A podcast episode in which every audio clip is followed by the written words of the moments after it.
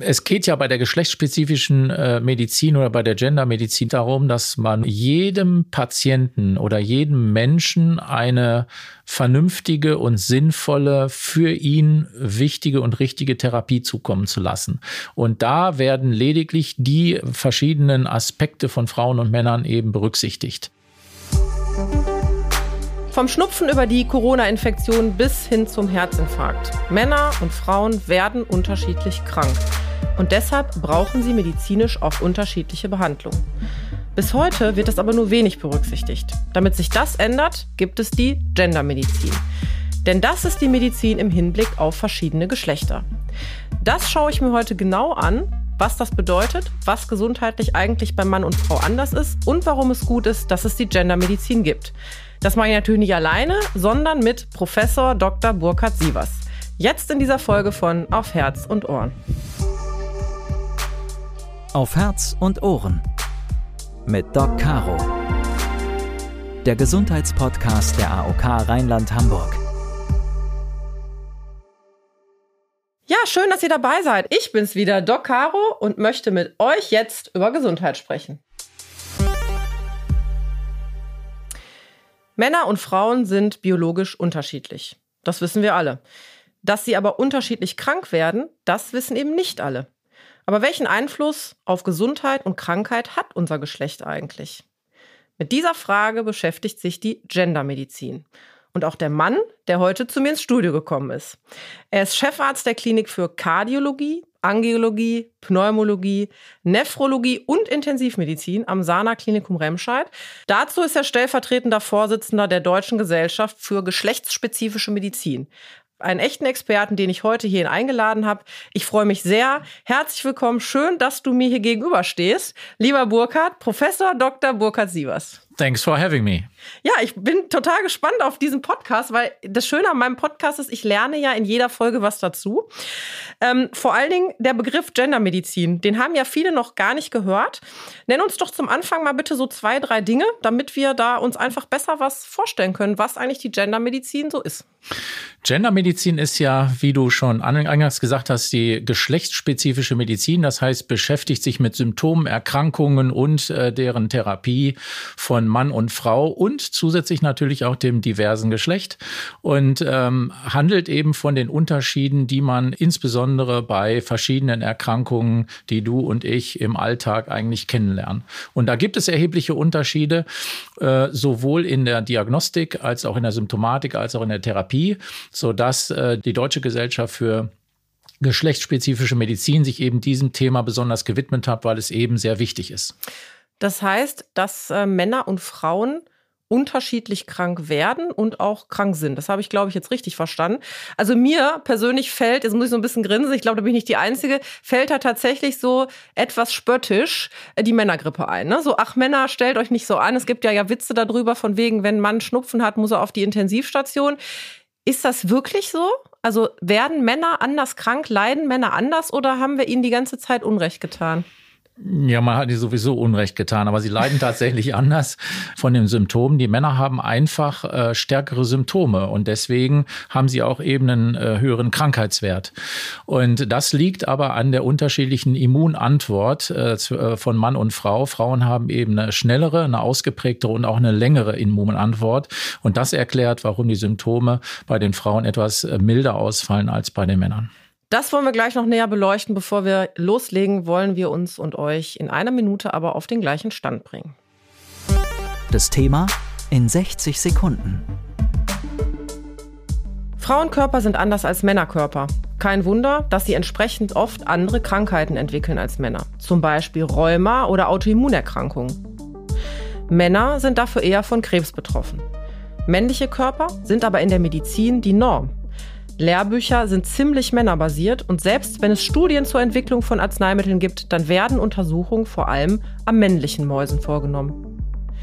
Was erstmal harmlos klingt, bedeutet für Frauen aber falsche Diagnosen, falsche Medikation und im Zweifel sogar Lebensgefahr. Denn selbst bei gleicher Krankheit sind Risikofaktoren, Symptome und die Reaktion auf bestimmte Medikamente von Männern und Frauen nicht immer identisch. Was die Gendermedizin dabei anders macht, das klären wir in dieser Folge von Auf Herz und Ohren. Burka, zum Thema Gendermedizin hat die AOK einen Artikel mit dem Titel Unisex, ein Sündenfall. Dort heißt es zu Beginn, Frauen sind keine weiblichen Männer. Ja, das mag jetzt die ein oder andere Hörerin oder den ein oder anderen Hörern zum Schmunzeln bringen. Das musste ich auch, das gebe ich zu. Ähm, ja, und dann denkt man sich, klar ist das so, das wissen wir ja. Aber so klar ist das in der Medizin und der Forschung aber nicht. Äh, warum nicht? Ja, das ist äh, insbesondere so, weil die Studienplanung schon manchmal ähm, etwas äh, ungünstig ist und somit äh, die unterschiedlichen hormonellen Phasen der Frauen gar nicht mit einbezogen werden. Die Frauen haben ja äh, unterschiedliche Phasen, nämlich die Prämenopause, Perimenopause und Postmenopause. Also wenn Frauen ihre Wechseljahre bekommen, davor oder danach? Genau, und danach ist es schon mal so, dass man natürlich gerne wissen würde, wie dann auch Wirkungen von Medikamenten sind, beispielsweise, weil die sind sicherlich anzunehmend unterschiedlich in diesen hormonellen Phasen. Zum anderen haben wir natürlich unterschiedliche äh, Sexualhormone und äh, da spielt bei den Frauen insbesondere das Östrogen die Rolle, bei den Männern hingegen das mhm. Testosteron, das ist das männliche Sexualhormon. Und aufgrund dieser unterschiedlichen Stoffwechselgeschichten, äh, also Hormonsituationen, die äh, Mann und Frau haben, erklären sich schon relativ viele Unterschiede. Das konkret heißt beispielsweise, dadurch, dass wir unterschiedlich hormonell gesteuert sind, können wir Medikamente vielleicht anders umwandeln, haben wir vielleicht eine andere Reaktion Reaktion auf Medikamente, andere Anzeichen oder was muss ich mir da konkret drunter vorstellen? Genau, also wenn wir über die Medikamente sprechen, dann muss man Folgendes äh, bemerken. Also ähm, äh, du bist ja auch lange in der Medizin tätig, äh, genauso wie ich. Und wir haben beide, glaube ich, gut bemerkt, dass manchmal die Frauen etwas weniger äh, Medikamentendosis brauchen als die Männer. Man sagt so im Schnitt 20 bis 30 Prozent. Äh, das hängt aber damit zusammen, dass die Medikamente ja unterschiedlich im Körper verarbeitet werden. Da gibt es zum einen das Verarbeitung Verarbeitungsprozesse in der Leber zwischen Frau und Mann unterschiedlich sind. Aber natürlich hat die, haben die Frauen eine andere Muskelmasse und auch eine andere Fettkonstellation. Und äh, die Medikamente werden eben natürlich auch zum Teil über das Fett Gewebe abgebaut. Und deswegen erklären sich zum Teil Unterschiede, dass beispielsweise auch Medikamente bei Frauen länger wirken oder aber mehr Nebenwirkungen verursachen, weil die Wirkspiegel der Medikamente im Körper einfach höher sind äh, durch diese Unterschiede zwischen Mann und Frau. Und nicht nur die Medikamente können ja vielleicht anders verstoffwechselt werden, sondern tatsächlich auch Symptome von Krankheitsbildern können sich ganz anders äußern. Lass uns mal konkret werden. Also ich hatte kürzlich einen Patienten, äh, in der Notaufnahme. Der kommt dann klassischerweise mit Brustschmerzen, Ausstrahlung in den linken Arm. Alle sind sofort sensibilisiert und wissen, Achtung, Herzinfarktverdacht. So, das heißt bei mir Alarm, jede Sekunde zählt. Bei Männern ist das für mich klar, aber ich habe festgestellt, bei Frauen ist das nicht so klar. Die kommt irgendwie nicht mit Brustschmerzen und Ausstrahlung in den Arm, also selten. Ja, ist das auch so ein Hinweis darauf, dass sich manche Erkrankungen ganz anders äußern können? Das ist natürlich komplett richtig. Äh, Frauen kommen mit anderen Beschwerden. Äh, man sagt zu den Beschwerden auch Symptomen, aber diese Beschwerden sind äh, bei Männern manchmal typisch so, wie wir sie auch im Studium im Lehrbuch äh, kennenlernen und wie sie allgemein geläufig in der Bevölkerung bekannt sind. Wie du gesagt hast, die Männer haben diese typischen Beschwerden auf der Brust links, strahlen aus in den linken Arm oder in den Kiefer, in den Hals Hals, linke Halsseite. Bei den Frauen ist das anders. Die haben häufig Beschwerden das ist Luftnot, das ist Übelkeit, das ist eine Leistungsschwäche oder Druckgefühl auf der anderen äh, Seite des Körpers, meinetwegen rechts. Ähm, und diese Beschwerden muss man eben einordnen und richtig einordnen, wenn die Patientinnen in die Notaufnahme kommen, damit man vermeidet, dass sie eine falsche Verdachtsdiagnose bekommen und dadurch auch äh, sozusagen nicht adäquat behandelt werden. Also, dass man sie falsch behandelt und vielleicht in die falsche äh, Richtung da behandelt. Burkhard, du hast mir dazu ein Beispiel erzählt von einer 70-jährigen Dame, die zu Hause ihren Mann pflegt und äh, dann wegen was genau zu dir gekommen ist und was ist dann rausgekommen? Luftnot, Leistungsschwäche, war überfordert, äh, ist äh, zunehmend müde gewesen und äh, hat diese Veränderung an sich selbst festgestellt, ähm, hat aber wahnsinnig lange gebraucht, bis sie wirklich gekommen ist und hatte dann tatsächlich einen Herzinfarkt. Das ist ein gar nicht so untypisches Beispiel für Frauen und Patientinnen, die gerade auch in Dauerstress sind, wie ja auch diese Patientin, die jetzt ihren demenzkranken Mann gepflegt hat und natürlich sich gar nicht vorstellen konnte, selbst bei den ersten Frühwarnzeichen vielleicht einen Arzt aufzusuchen, sondern Jahren absolut äh, eher dafür war, dass sie ihren Mann gar nicht alleine lassen konnte und ist dann letztendlich auch zu spät gekommen, weil sie schon einen Herzinfarkt hatte. Aber die Symptome, die sie beschrieben hat, die sind eben relativ typisch für Frauen, äh, weil die Frauen eben nicht typischerweise immer natürlich schon auch, aber nicht immer, äh, diese lehrbuchartigen Beschwerden haben mit äh, Schmerzen in der linken Brust, Ausstrahlung in den linken Arm oder die linke Halsseite. Ja, bei Frauen kommt es tatsächlich auch eher irgendwie zu Übelkeit, unspezifischen Oberbauchbeschwerden oder Beschwerden im Bauch, Erbrechen, Rücken, Nackenschmerzen, vielleicht Schlaflosigkeit. Also gar nicht das klassische enge Gefühl in der Brust. Und das heißt, bei Frauen ist es dann eher, ich fühle mich nicht gut. Jetzt ist natürlich der Herzinfarkt ein extremes Beispiel. Aber ich finde, das zeigt einfach ganz plastisch, ähm, dass Männer und Frauen anders krank sind. Was löst denn jetzt diese Beschwerden aus bei einer Frau, dass sie jetzt beispielsweise anders krank ist? Das ist ja gar nicht so leicht herauszufinden. Ist das nicht auch eine Herausforderung fürs medizinische Personal, für uns Ärzte, dass wir da sensibel drauf sind? Absolut. Also auslösen äh, tun die Beschwerden äh, die gleichen Ursachen äh, wie bei den Männern. Im Grunde eine Verengung der Herzkranzgefäße oder ein Verschluss des Herzkranzgefäßes. Aber das, was daraus entsteht, was die äh, Patientin oder die Frau fühlt, ist eben unterschiedlich. Und das ist die Herausforderung eben für das Personal, medizinische Personal und auch die Ärztinnen und Ärzte in der Notaufnahme, dass sie das richtig bewerten können. Und nun ist es natürlich mitnichten so, dass jede Frau mit diesen äh, Beschwerden kommt, die nicht typisch männlich sind. Äh, ähm, äh, sondern natürlich hat auch eine hohe Prozentzahl typische Beschwerden. Aber äh, eben die Prozentzahl ist dennoch so hoch, dass man äh, wirklich darauf aufmerksam wird. Und warum? Du hast es angesprochen, ist das, was man immer zitiert oder immer gefragt wird, ist der Herzinfarkt. Warum äußert er sich bei Frauen und Männern anders? Ja, weil es halt relativ häufig ist weil es, ähm, sage ich mal, in der Kardiologie doch das ein oder andere gute Beispiel gibt, äh, wo man eben die Beschwerden von Frauen und Männern ähm, unterschiedlich äh, präsentiert bekommt und das dann richtig einordnen muss. Und das war letztendlich auch der Ursprung für die Gendermedizin, die ja in den 80er oder frühen 90er Jahren mal aus den USA kam, wo eben auch jemand gerade auch in diesem kardiologischen, also dem Herzgebiet, äh, festgestellt hat, aha, da ist irgendwas anders zwischen Frauen und Männern und wenn ich da nicht drauf darauf achte, dann werden die Frauen vielleicht nicht richtig behandelt, falsch behandelt. Und das kann im, beim Beispiel des Herzinfarktes natürlich lebensbedrohlich sein.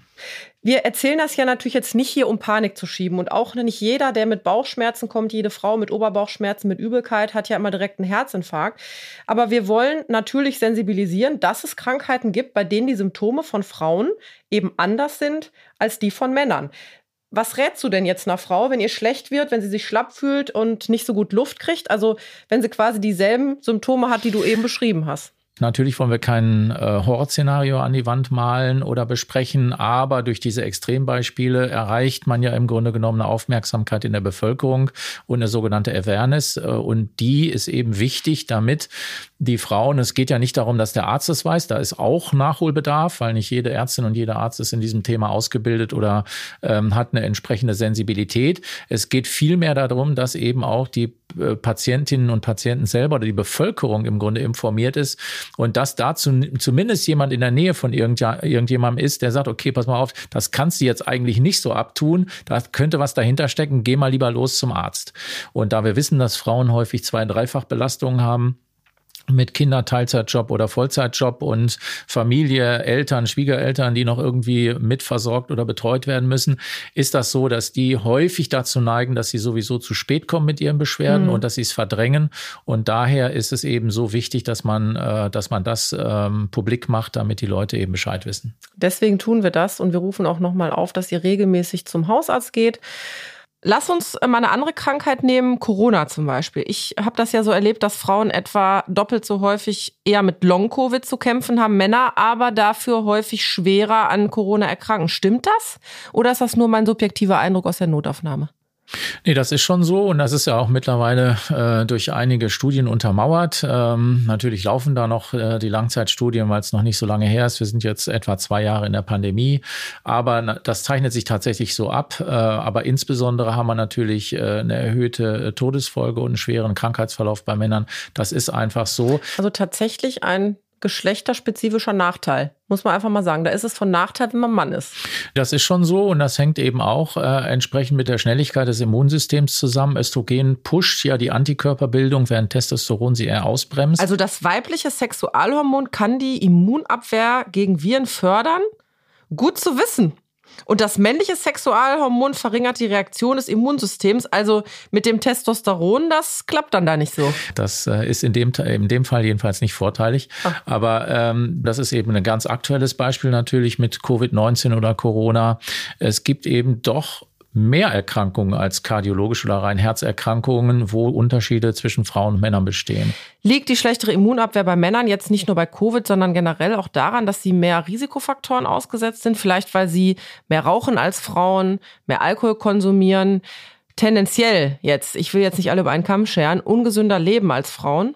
Absolut. Wenn wir jetzt nochmal bei Covid-19 bleiben, also bei der Corona-Pandemie, dann ist das so. Wir wissen ja, dass Patienten, die vorerkrankt sind mit Hypertonus, also Bluthochdruck oder aber Zuckerkrankheit oder aber auch äh, vorbestehenden Lungenerkrankungen schwere Verläufe haben.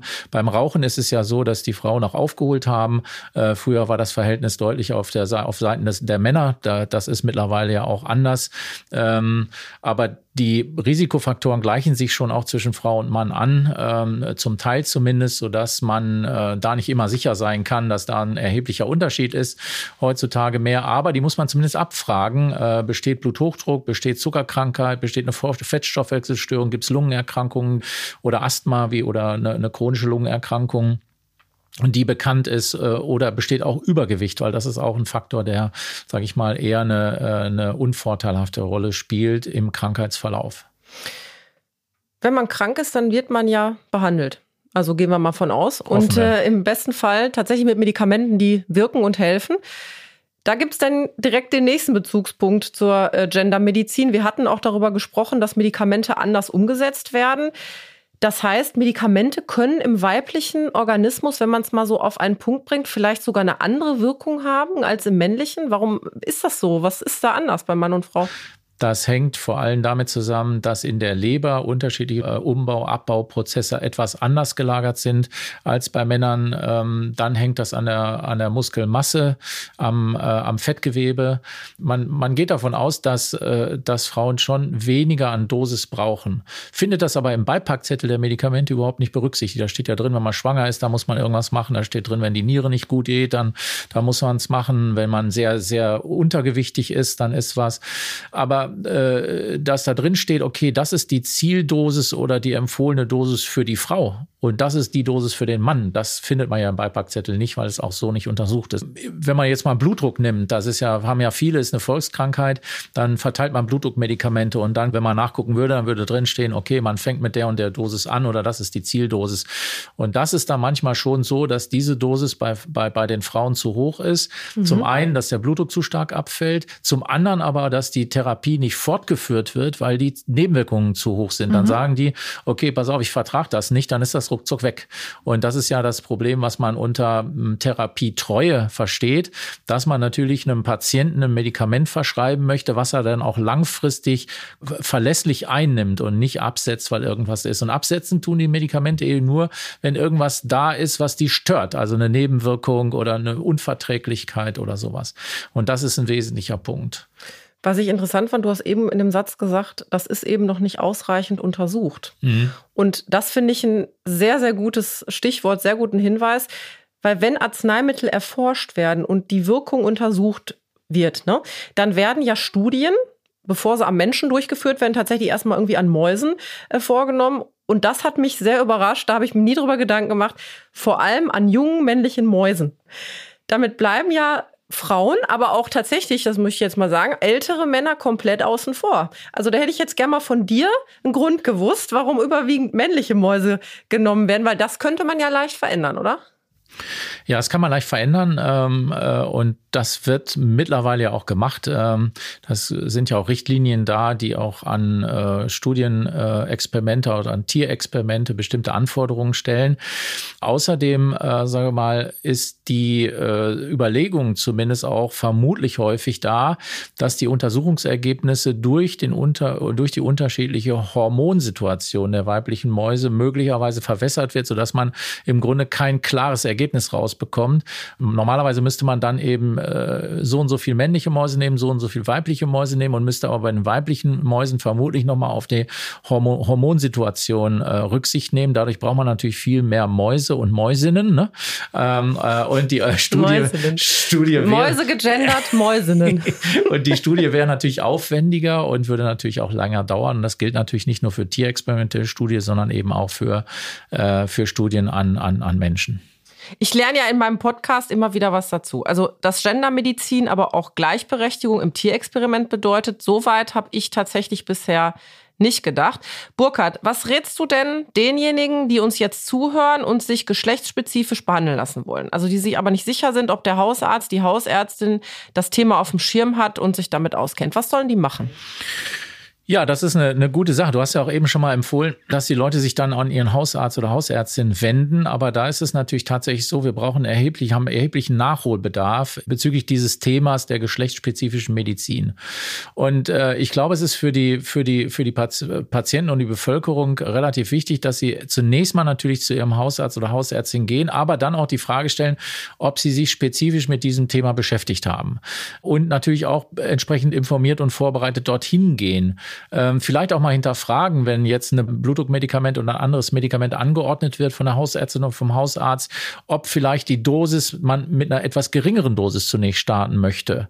Ähm, das, äh, das macht Sinn. Und wenn man aber äh, sich nicht sicher ist, dann kann man immer gerne äh, sich an die Deutsche Gesellschaft für geschlechtsspezifische Medizin wenden. Im Internet sind die Kontaktdaten erhältlich. Die Website ist natürlich auch vorhanden, um dort einen Rat zu suchen. Das machen viele, die schicken die E-Mail und sagen, okay, ich habe dies und das und könnte mir irgendwie sagen, an wen ich mich da mhm. wenden kann. Und da gibt es natürlich ein Netzwerk, wo wir auch gerne helfen. Und da möchten wir ja auch an dieser Stelle darauf aufmerksam machen, dass es das gibt. Ich habe noch mal eine Frage, wenn du jetzt mal so eine Tabelle machen könntest. T äh, Erkrankungen Frauen versus Erkrankung Männer, dass der Zuhörer mal so einen Überblick hat, was ist eher für Frauen typisch, was ist eher für Männer typisch, vielleicht ganz kurz so knapp mal zusammengefasst. Ja, da fange ich mit den Männern an, ne, weil ich ja selbst dazu gehöre. Ähm, da ist es eben äh, so, dass äh, es geht ja bei der geschlechtsspezifischen äh, Medizin oder bei der Gendermedizin überhaupt nicht darum, dass man nur auf die Frauen fokussiert. Das muss man mal klarstellen, weil das ist so ein Irrglaube. Ähm, es geht darum, jedem Patienten oder jedem Menschen eine vernünftige und sinnvolle, für ihn wichtige und richtige Therapie zukommen zu lassen. Und da werden lediglich die äh, verschiedenen Aspekte von Frauen und Männern eben berücksichtigt. Äh, und bei Männern ist es beispielsweise so, dass die unterdiagnostiziert sind im puncto Osteoporose, also Wirbelsäulenverschleiß durch Abbau des Knochens. Mhm.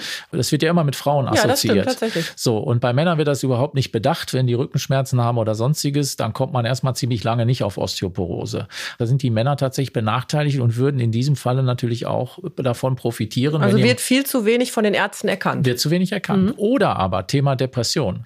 Bei den Depressionen gibt es ja auch Fragebögen und da wird ja angekreuzt, okay, wann bin ich depressiv? Ich bin antriebsgemindert, ich bin müde, ich bin schlapp, ich bin teilnahmslos, ich bin leistungsschwach.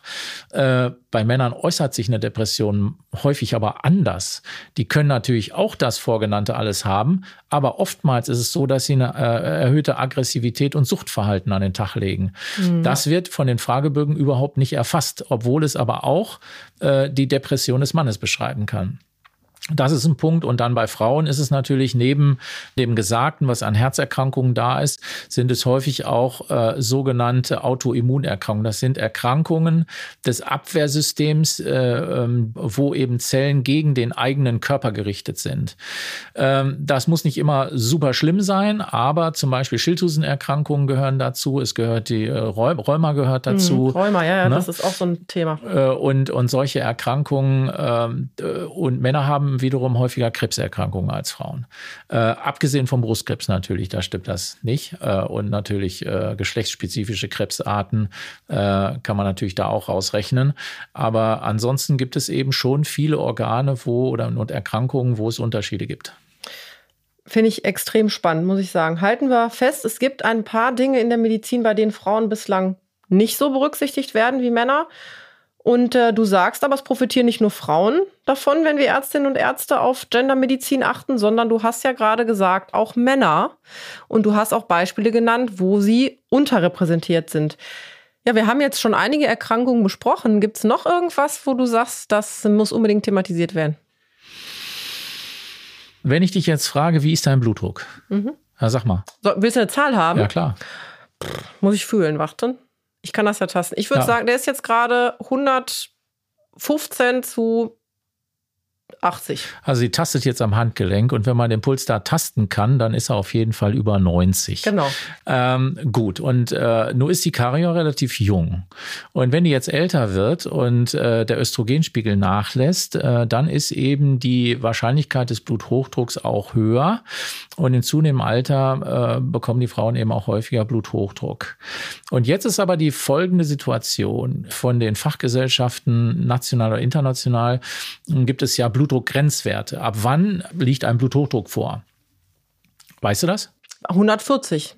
140 zu 90 Millimeter Hg, ne? das ist sozusagen der Grenzwert. Aber ähm, die Empfehlungen, die berücksichtigen auch nicht den Unterschied zwischen Mann und Frau. Das heißt, wenn ich einen Blutdruck habe von äh, 135 oder 130 zu 80 oder 85, damit bin ich auch im normalen Bereich. Ähm, und du hast 115 zu, was war das? 80. 115 zu 80, so. Und jetzt kommt es darauf an, wenn du jetzt älter wirst und der Blutdruck, der steigt bei dir auf 135 zu 85, dann hast du ein Delta, ein Unterschied zu deinem aktuellen Wert von 20 Millimeter Hg. Wenn ich älter werde und, und gehe auf 100, äh, 145 zu 90 Dann ist der nur oder bei 10. 95, dann habe ich diesen Unterschied Mhm. nur bei 10 Millimeter Hg. Und man weiß durch Studien mittlerweile, dass dieser Unterschied äh, eine Rolle spielt bezüglich der äh, zukünftigen Ereignisse, was Schlaganfall eingeht oder aber auch Herzinfarkt. Und das ist das Interessante, dass man auf diesen Unterschied eigentlich gar nicht abgezielt hat. Die Leitlinien betrachten den Unterschied zwischen Mann und Frau nicht. Und es gibt erste Studien, die zeigen, dass der normale Blutdruck bei den Frauen eigentlich nicht, äh, sage ich mal, unter 140 zu 90 sein sollte, sondern eigentlich unter 120 zu 80. Und ähm, deswegen äh, glaube ich, dass äh, wir da neue Maßstäbe setzen müssen. Das muss natürlich auch noch durch große Studien äh, untermauert werden. Aber alle Anzeichen stehen so, dass das wahrscheinlich letztlich dabei rauskommt, so dass wir im Grunde bei Frauen aktuell ähm, einen zu hohen Blutdruck zu lange tolerieren, in dem Glauben, dass er eigentlich gut eingestellt ist und normal ist. Und damit aber auch hinnehmen, dass die Frauen, die ohnehin älter werden als die Männer, immer noch, äh, dass die dann auch natürlich häufiger Spätfolgen haben, wie Schlaganfall, Herzinfarkt und so weiter, Nierenfunktionsstörungen. Ähm, das hängt ja dann alles hinterher damit zusammen. Also ich sehe, da ist noch sehr, sehr viel Nachholbedarf und zwar nicht nur was Forschung und Wissenschaft angeht, sondern tatsächlich auch für uns Ärztinnen und Ärzte, wenn wir die Patienten behandeln. Ähm, Ich werde mich da jetzt auch mal motiviert durch unser Gespräch nochmal mit äh, genauer befassen, Burkhard. Wir wissen jetzt, dass geschlechtersensible Medizin wichtig ist für Frauen und Männer, also eben für alle Geschlechter. Und bei Gendermedizin ist deshalb naheliegend, dass Medizin auch für diejenigen da ist, die sich vielleicht nicht mit einem Geschlecht identifizieren können, dass äh, vielleicht das ihnen von Geburt zugewiesen wurde, also nicht männlich sind, nicht weiblich sind, sondern divers, vielleicht auch Menschen, die ihr Geschlecht im Laufe des Lebens geändert haben oder verändert haben. Wenn wir jetzt ein Krankheitsbild haben, das in der Bevölkerung relativ häufig vorkommt. Nehmen wir mal Herzrhythmusstörung. Was weiß denn die Gendermedizin dann in Bezug auf die diversen Menschen, also die nicht eindeutig männlich oder weiblich sind oder vielleicht eben mal männlich waren und jetzt weiblich sind oder andersrum? Ja, viel zu wenig, weil äh, natürlich es ähm, keine, äh, keine Untersuchungen gibt in größerer Zahl. Das sind natürlich Einzelfälle, die zum Arzt gehen. Äh, zum einen ist natürlich die Barriere relativ äh, hoch äh, für den einen oder anderen, aber wir wissen ja, das sind äh, natürlich Menschen, die äh, oft lange Jahre hormonell vorbehandelt sind, behandelt sind und auch vielleicht lebenslang behandelt werden. Die können nochmals andere Beschwerden haben als Männer und Frauen aufgrund ihrer Vorgeschichte und entsprechenden Behandlungen. Und das äh, muss man herausfinden. Das kann in dem einen Fall, je nachdem, in welche Richtung operiert oder, äh, oder äh, transgendert wurde, kann das in Richtung Männersymptomatik ausfallen oder in Richtung Frauensymptomatik. Man, wahrscheinlich ist es irgendwo dazwischen. Ich weiß es nicht, aber das wäre in, in jedem Falle eine wichtige Gruppe, wo man auch noch gerne mehr wissen würde. Deswegen kann ich da nur jeden auffordern, der sich zu dieser Gruppe zugehörig fühlt und äh, irgendwie eine Erkrankung hat oder sich nicht gut aufgehoben fühlt, sich auch gerne an unsere Gesellschaft zu wenden. Also halten wir bis hierhin fest. Männer und Frauen haben nicht nur unterschiedliche Körper, was wir wissen, sondern unterscheiden sich auch in jeder einzelnen Zelle voneinander. Und diese Unterschiede beeinflussen eben Gesundheit und Krankheit. Das heißt, dass Frauen und Männer anders erkranken und auch anders wieder gesund werden. Und wie man das zielgerichtet behandeln kann, das beobachtet eben die Gendermedizin. Und da haben wir, und ich werde ja nicht müde zu sagen, vor allen Dingen ich, äh, eine Menge gelernt. Ich würde deshalb sagen, es ist jetzt Zeit für einen kleinen Faktencheck, nämlich unser Stimmt's oder Stimmt's nicht. Stimmt's oder nicht? Ich lese jetzt einfach mal ein paar Thesen vor und du sagst, ob die stimmen oder eben nicht und gegebenenfalls ergänzt du noch. Okay. Nur Frauen kriegen Brustkrebs. Nein, das stimmt nicht gibt auch Männer, die Brustkrebs kriegen und von 100 Menschen, die Brustkrebs haben, ist ein Mann dabei. Mhm. Deswegen ist es eben wichtig, dass auch die Männer hin und wieder mal auf ihre Brust achten und auch mal tasten, ob da irgendein Knoten ist. Äh, genauso natürlich, wie die Frauen das regelmäßig tun sollen. Und die Frauen natürlich regelmäßig zur Vorsorgeuntersuchung gehen sollen, damit es auch früh genug auffällt. Bei den Männern ist es manchmal aufgrund natürlich der geringeren äh, Brustmasse und des äh, Fettgewebes etwas einfacher zu erkennen vielleicht. Bloß die denken gar nicht dran. An dieser Stelle noch von mir ein ganz persönlicher Hinweis. Ich gehe wirklich ungern zum Arzt. Ich glaube, das haben alle Ärzte gemein.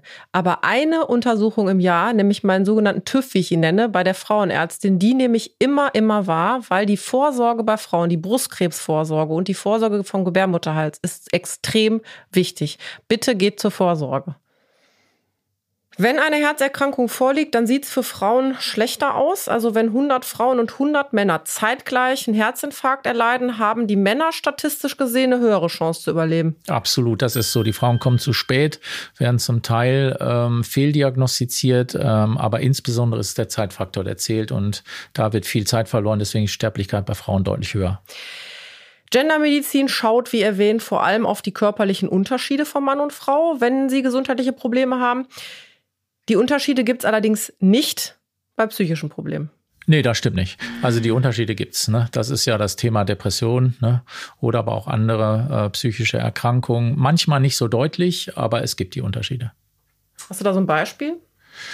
Ja, also bei der, äh, bei der Depression ist es eben so gesteigertes Aggressions- und Suchtverhalten bei Männern und diese typische Beschwerdesymptomatik wie Abgeschlagenheit, Antriebslosigkeit, Müdigkeit äh, und Traurigkeit bei den Frauen.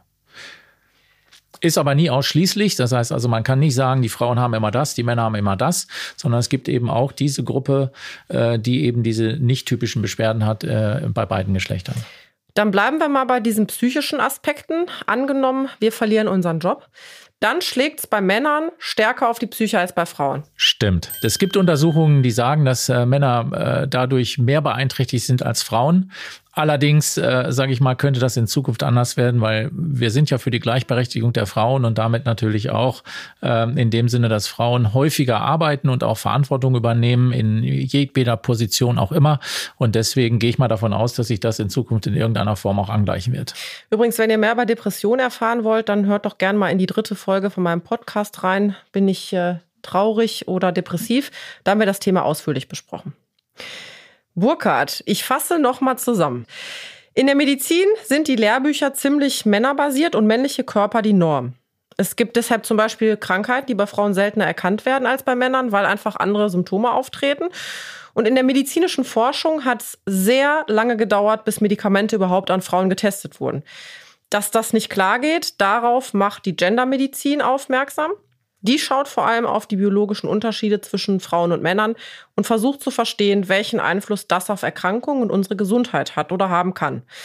Das ist wichtig, um sowohl Männer als auch Frauen gezielter und letztlich auch effizienter und besser zu behandeln. Und auch das diverse Geschlecht, wie ich gelernt habe. Burkhard, gibt es denn vielleicht noch was, was du gerade jungen Menschen in der Medizin oder aus der Medizin und Forschung mitgeben willst, die vielleicht gerade erst diesen Podcast hören und jetzt festgestellt haben, dass es die Gendermedizin überhaupt gibt? Genau, die Gendermedizin ist genauso wichtig wie die Prävention beispielsweise. Also Jeder, das Vorbeugen, ja, Vorbeugen von, von, Erkrankungen und Vorsorgeuntersuchungen, äh, die ja in der Gesellschaft momentan nicht super beliebt sind, aber total wichtig sind. Und das Thema der geschlechtsspezifischen Medizin oder Gendermedizin, da sollte natürlich jeder Interesse dran haben, schon alleine, weil irgendwie gehören die Menschen jetzt Männchen, Weibchen oder dem diversen Geschlecht und deswegen betrifft es halt jeden. Vielen Dank, das möchte ich so unterstreichen. Lieber Burkhard, wir biegen so langsam auf die Zielgerade ein. Den Artikel, von dem ich am Anfang gesprochen habe, findet ihr leicht über die Suchmaschine eurer Wahl. Da müsst ihr einfach den Titel Unisex ein Sündenfall eingeben. Quarks vom WDR hat das Thema auch nochmal schön zusammengefasst. Hier sucht ihr nach, warum Frauen medizinisch benachteiligt sind. Genauso ist der Artikel betitelt. Und wenn ihr mehr zu Gendermedizin erfahren wollt, dann geht doch mal auf die Seite der Deutschen Gesellschaft für geschlechtsspezifische Medizin. Das ist da, wo der Burkhardt sich engagiert. Sie heißt dgesgm.de. Weitere interessante Infos haben wir für euch in den Show Notes verlinkt. Burkhard, ich bedanke mich herzlich bei dir, ähm, dass du das ganze Fachwissen mitgebracht hast und dass wir wirklich informativ und sehr, sehr äh, herzlich darüber plaudern konnten. Ich freue mich, dass du da warst. Und wer mehr von dir erfahren will, der kann dich tatsächlich auf deinem YouTube-Kanal sehen. Da hast du auch ein eigenes Format. Der Videotalk Sivas Sprechrunde. Ich werde jetzt auch mal einschalten. Vielen Dank, dass du da warst. Danke dir auch.